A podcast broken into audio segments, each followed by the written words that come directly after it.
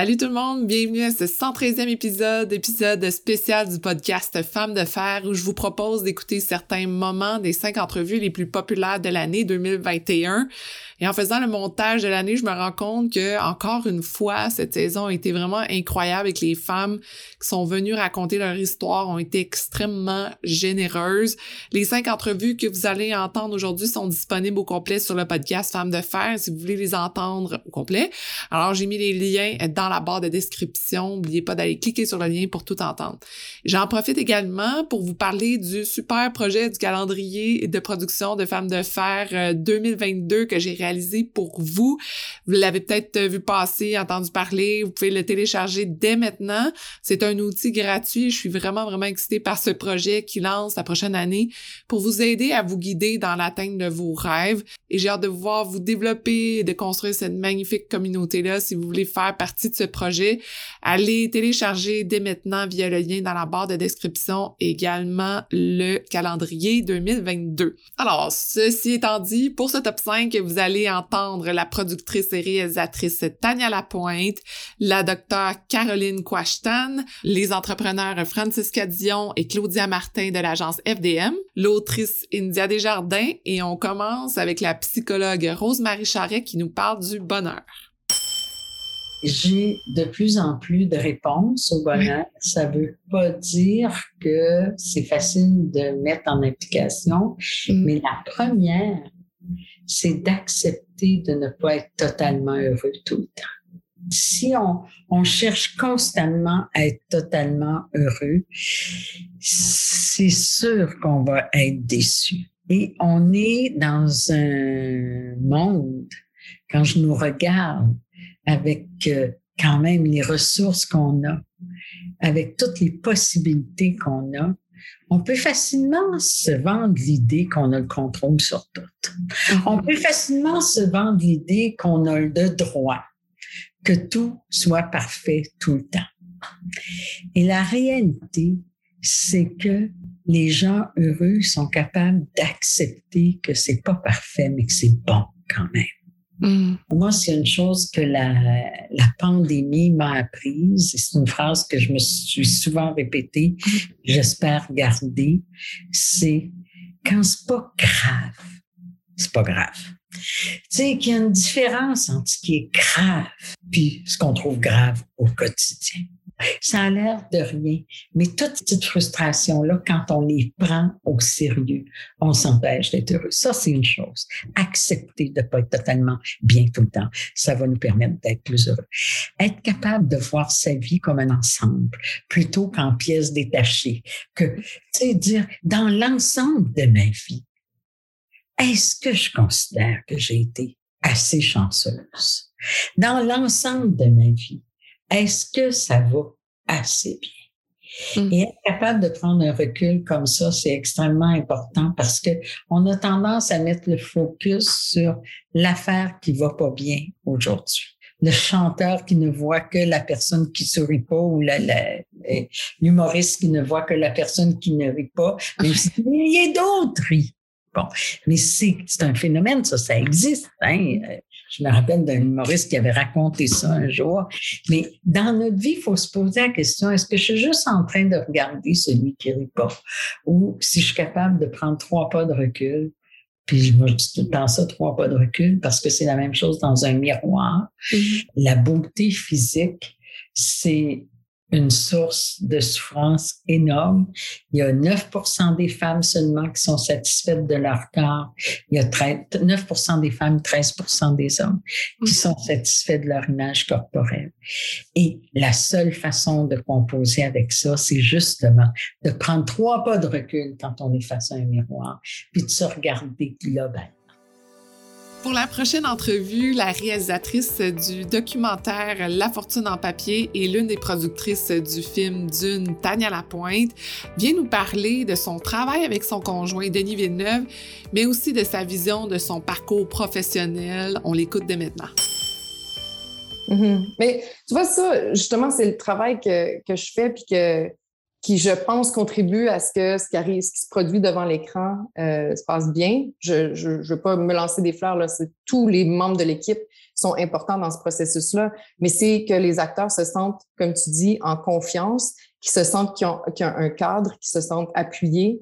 Euh, Denis travaille toujours avec Donald Mowat, qui est euh, le chef du département euh, du maquillage coiffure. Donc, quand les acteurs actrices arrivent à 4 heures le matin, puis que la première personne qui est dans leur visage en train de leur appliquer du maquillage, c'est Donald Moat, qui est euh, d'ailleurs un Montréalais, euh, mm. qui est quelqu'un de vraiment formidable, euh, de, de, de, de, doux et qui a une écoute extraordinaire.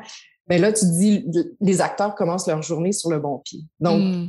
tu sais, ça commence là, ça commence avec ça, ça commence avec les relations humaines. Donc, c'est ça, c'est de s'assurer que les acteurs soient bien pour que quand ils arrivent sur le plateau, qu'ils soient disposés à livrer une performance euh, puis après ça, il y a tout le travail que Denis fait. Moi, ça m'a toujours fasciné autant sur. Euh, moi, j'ai, je suis allée sur, son premier plateau, c'était sur Arrival, euh, de le voir donner des, des, indications après une prise que j'entends pas, parce qu'il parle euh, tout doucement. Puis là, ils reprennent la scène. Puis là, tout à coup, il se passe quelque chose, mais dans, il joue pas, c'est, subtil. C'est, c'est pas une grosse transformation de la scène, mais dans la subtilité, tu fais Ah mon Dieu, c'est plus vrai tout à coup, c'est comme s'il y a quelque chose qui explose à l'écran, puis tu fais Ah ben, c'est ça. Puis là, quand moi je pense que Ah ben, ça c'est parfait, il en redemande une autre, puis il l'améliore encore. Donc, ça, c'est le travail qu'il fait, qui est un travail de minutie, qui est vraiment fascinant à observer, puis que je mm. pense qu'il n'y a pas beaucoup de monde qui ont l'occasion de, de, de, voir, en fait. Mm-hmm. Est-ce que ça met euh, une pression sur votre couple, cette relation-là? Non. non, non, du tout.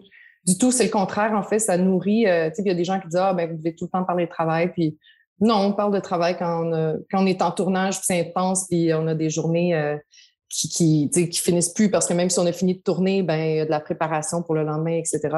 Euh, non, non, je pense que ça nous a juste rendu plus forts.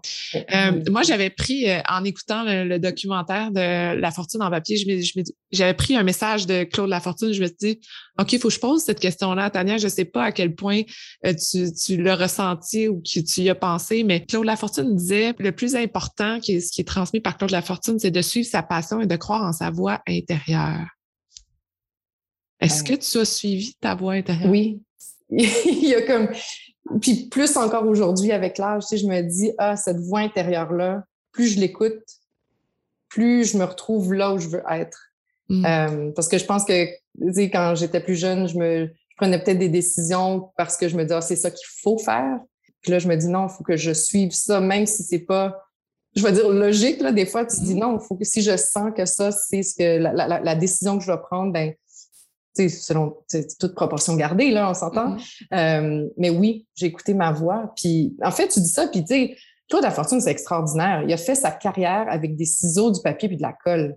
Alors mm-hmm. que les gens disaient, ouais, où est-ce que tu t'en vas? La Fortune, lui, qui disait ça, où est-ce que tu t'en vas avec tes, euh, tes papiers puis tes ciseaux? Il a fait une carrière. Mm-hmm. Personne d'autre avant lui avait fait ça. Et à ma connaissance, personne d'autre a fait ça dans le contexte de la télévision avec des enfants, puis d'avoir cette notoriété-là euh, dans la société. Il, a, suivi sa voix et, il ne s'est jamais dit Ah, c'est pas populaire le papier, je vais aller faire, du, je vais aller euh, faire des sculptures de marbre. Mm-hmm. Euh, donc, il y a vraiment un, mot, un message qui est fort, comme tu dis. C'est peut-être le mm-hmm. message le plus important, c'est de se dire ben, moi, je, puis je, puis dis pas, il faut faire la distinction entre la voix intérieure, parce que la voix intérieure, ça peut être l'ego aussi. Il faut pas que mm-hmm. l'ego euh, prenne trop de place. Je pense qu'il faut se poser la question si on fait les choses pour les bonnes raisons. Mm. cette voix-là intérieure, si elle est guidée par faire les choses pour les bonnes raisons, ça, je pense que c'est la, bonne voie. Mais des fois, mm. c'est dur parce que des fois, tu fais, c'est mon ego ou c'est pas mon ego? Mais bon, on, donc on travaille pour euh, départager tout ça. Ouais. On continue avec l'entrevue la plus populaire de l'année 2021 et j'ai nommé celle avec India Desjardins. Je pense qu'on ne pouvait pas arrêter de parler, India et moi. Ça a été une magnifique rencontre et euh, India a sorti cette année son livre Mr. Big où elle se questionne sur la glorification des amours toxiques dans les séries télé. On avait beaucoup à dire, on l'écoute dès maintenant. En scène quatre femmes de carrière. Tu sais, à un moment donné, il y a une scène frappante, les quatre filles sont au mariage, puis un lancer de bouquet. D'habitude, ce qu'on voit, c'est toutes les filles se garocher sur le bouquet. Et là, tu as les quatre filles que le bouquet tombe devant eux autres font bon, on s'en va-tu? Tu t'en parles, j'ai des frissons parce que le cliché qu'on voyait, c'était jamais que les filles vont pas se battre pour le bouquet. Ah oui. On, se bat toujours pour le bouquet. Hmm. Donc, c'était vraiment un anti-discours, tu sais, qu'on voyait, puis ça, ça a eu un impact sur les filles d'assumer leur célibat. Tu sais, dans mon livre, je fais, Mm. je fais parler euh, Candace Bushnell, qui est l'autrice des, des livres, et elle dit qu'à à, à l'époque où elle a écrit Sex and the City, quand tu étais une célibataire dans la trentaine, tu étais considérée comme une outsider, comme Ouais. une freak, comme tu avais dépassé l'âge. Tu sais, quand tu repenses juste à euh, le film euh, My Best Friend Wedding, Mhm. euh, les deux personnages principaux, Julia Roberts puis son meilleur ami, tu sais, c'est le mariage Ouais. de mon meilleur ami en français, Ouais. ils ont un pacte que si à 28 ans ils sont pas mariés, ils vont se marier ensemble. Ça Mhm. voudra dire que ils n'ont pas eu la chance de rencontrer la personne de leur vie, fait que par dépit, ils vont se marier ensemble. À 28 ans! C'est ça, dans les années 90, tu sais. Puis là, tu avais quatre femmes de carrière qui, oui, étaient à la recherche de l'amour parmi d'autres choses. Moi, ce que je trouve qui est le problème, c'est pas nécessairement qu'une série des années 90 ou qu'un film des années 90 ait eu des aspects sociaux euh, qui aujourd'hui on peut le rega- regarder avec un regard et se dire que ça a mal vieilli. C'est de voir que certains de ces aspects-là Mm. sont encore reproduits aujourd'hui et que même en tant que créateur, on se fait demander parce que c'est une façon, c'est dans l'ADN de la fiction d'écrire comme ça. Ouais. Et moi, où je vais, ma demande dans mon essai, c'est est-ce que on peut essayer de déconstruire ces codes-là, de remarquer qu'il y a une banalisation de la violence envers les femmes, que la façon de traiter les personnages féminins, il y a un problème avec ça, et que Mhm. dans les œuvres d'aujourd'hui, ça ne se répète pas. Puis malgré un changement qu'on voit, moi, je vois encore plein d'œuvres où Ouais. c'est encore comme ça. Donc, La docteure Caroline Quashtan a été l'une des figures marquantes de l'année 2021, de l'année 2020 également. Et j'ai trouvé ça vraiment fascinant quand elle m'expliquait les difficultés qu'elle a rencontrées pour se faire accepter dans son milieu et comment elle a malgré tout relevé le défi, gravi les échelons et euh, est devenue une femme incontournable. Plusieurs fois, quand j'ai commencé ma carrière au début des années 2000 dans un autre milieu, milieu anglophone, euh, beaucoup plus masculin, et où les gens passaient tout le temps autour de moi pour aller parler à une autre personne qui n'était pas dans le poste, mais qui donnait son opinion. Je dis là, excusez, là, mais le seul moyen, c'est de devenir incontournable. Ouais. Et pour devenir incontournable, ben c'est, j'ai été reconnue à l'extérieur de mon milieu. Donc, j'ai fait, j'ai été une chercheure reconnue par le FRQS avec des, de- des financements externes. J'ai publié, j'ai été sur des comités québécois, canadiens, internationaux. Puis à un moment donné, ben, tu te dis, bon, ben là, j'ai, j'ai prouvé que je, que je valais la peine euh, d'être écoutée. Et éventuellement, les gens se sont mis à me parler, puis les, les choses se sont ont bougé tranquillement quand j'ai acquis cette euh, notoriété-là, je vous dirais, à l'extérieur de mon milieu. Ça, c'était dans le milieu précédent. Puis bon, il faut savoir que je suis revenue à Sainte-Justine et à l'Université de Montréal parce qu'on est allé me chercher. Ça fait que c'est complètement différent de commencer dans un milieu. T'as as grandi là, puis ils se disent, bon, on t'engage parce que t'es correct, t'es pas pire, mais c'est pas pareil que d'être euh, d'être désiré, puis qu'on se dise, écoute, là où t'es rendu, on a besoin de ton expertise et on te ramène.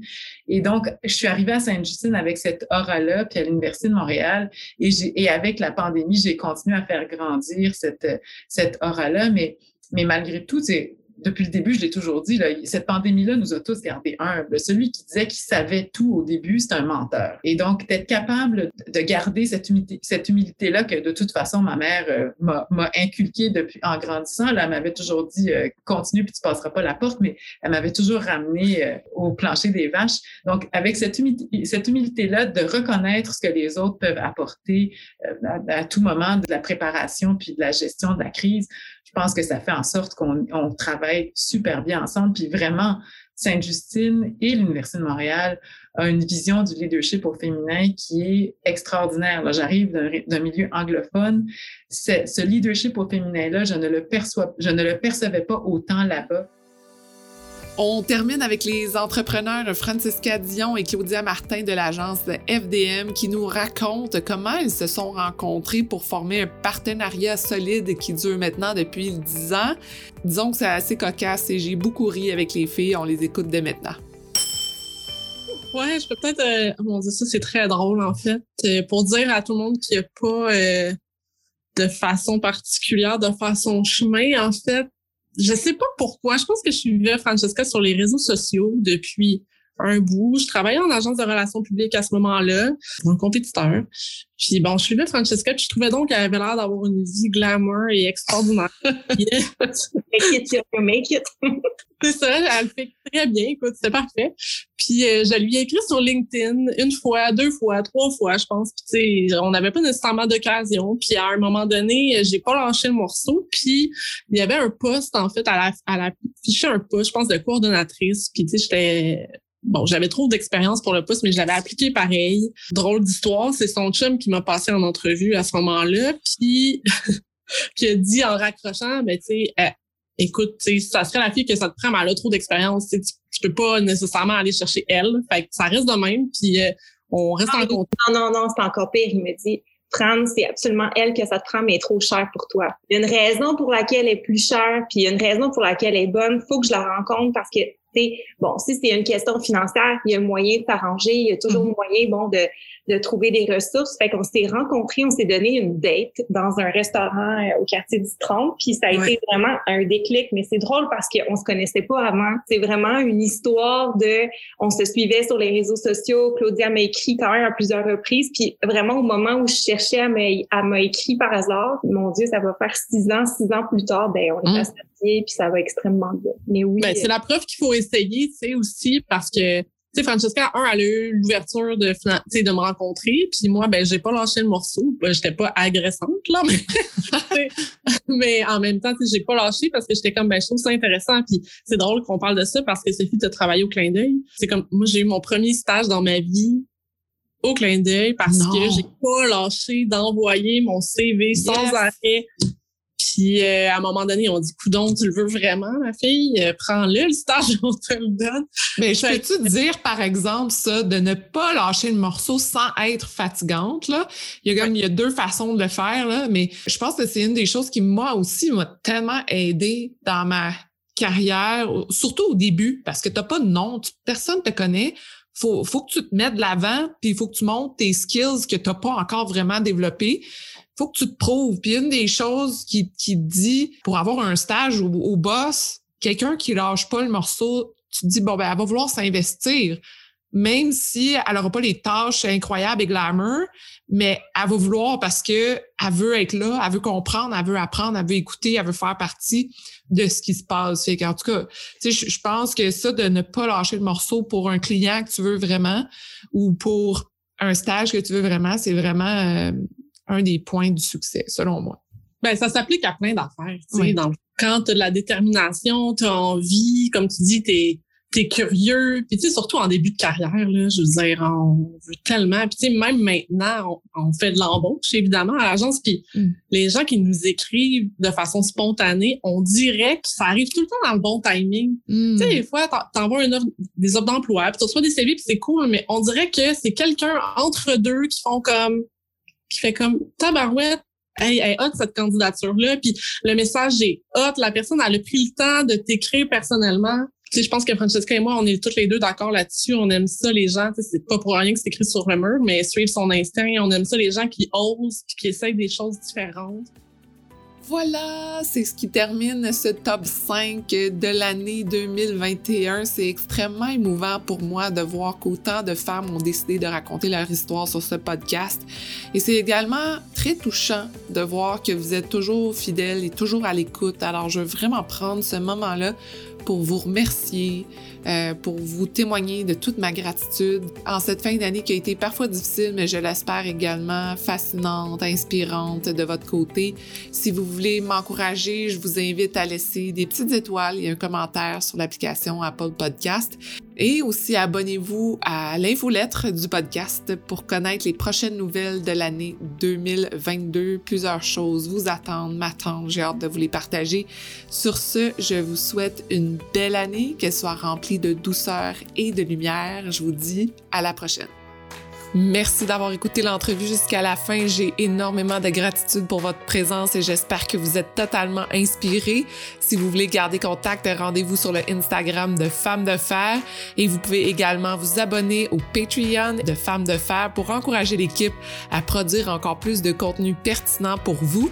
Je vous souhaite une magnifique journée.